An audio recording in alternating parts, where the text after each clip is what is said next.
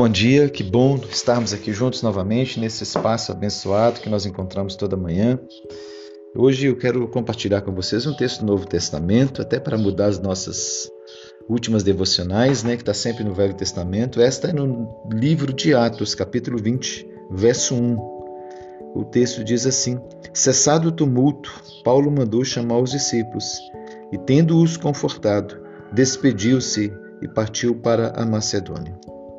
Com esse texto em mente, eu gostaria de falar um pouquinho hoje sobre a questão das polêmicas e do grande prejuízo que a gente traz para a nossa vida enquanto cristãos é, quando nos envolvemos com polêmicas. O que é a polêmica? A polêmica normalmente é um debate estéreo, onde não há consensos, onde as pessoas não querem ser convencidas, mas querem apenas debater e discutir. E isso não é produtivo para o cristianismo.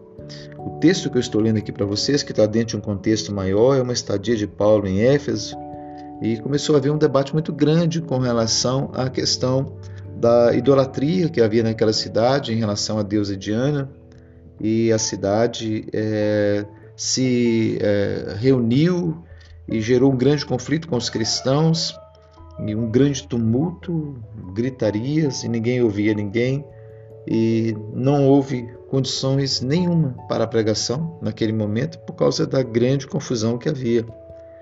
E a Bíblia diz que cessado o tumulto, Paulo ele, ele chama os discípulos, conforta os discípulos e parte para Macedônia.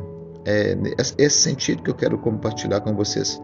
Muitas vezes é melhor você partir para Macedônia, deixar o debate, deixar a discussão, deixar a polêmica, não está produzindo, não está gerando, está piorando as coisas.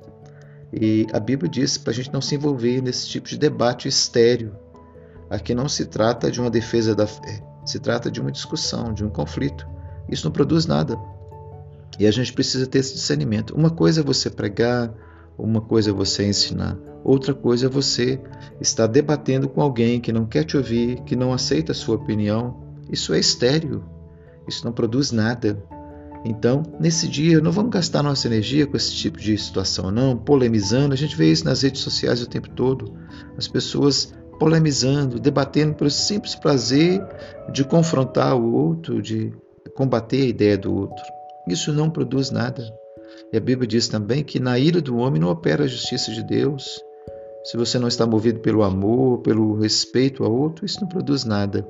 Então, Hoje é dia da gente pensar nisso e fazer como Paulo fez. Paulo viu que havia um tumulto imenso, que era impossível se produzir naquele espaço, naquele lugar. Ele saiu de Éfeso e foi para a Macedônia, foi pregar onde as pessoas queriam ouvir, foi levar a mensagem onde havia pessoas interessadas.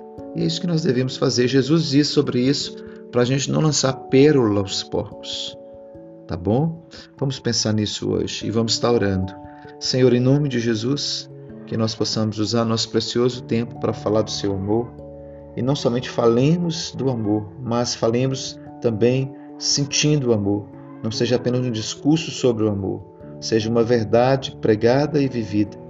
Que nós não sejamos movidos, Senhor, pela contenda, pela divergência, pelo conflito, mas que nós sejamos movidos pelo amor, movidos pelo Espírito de Deus.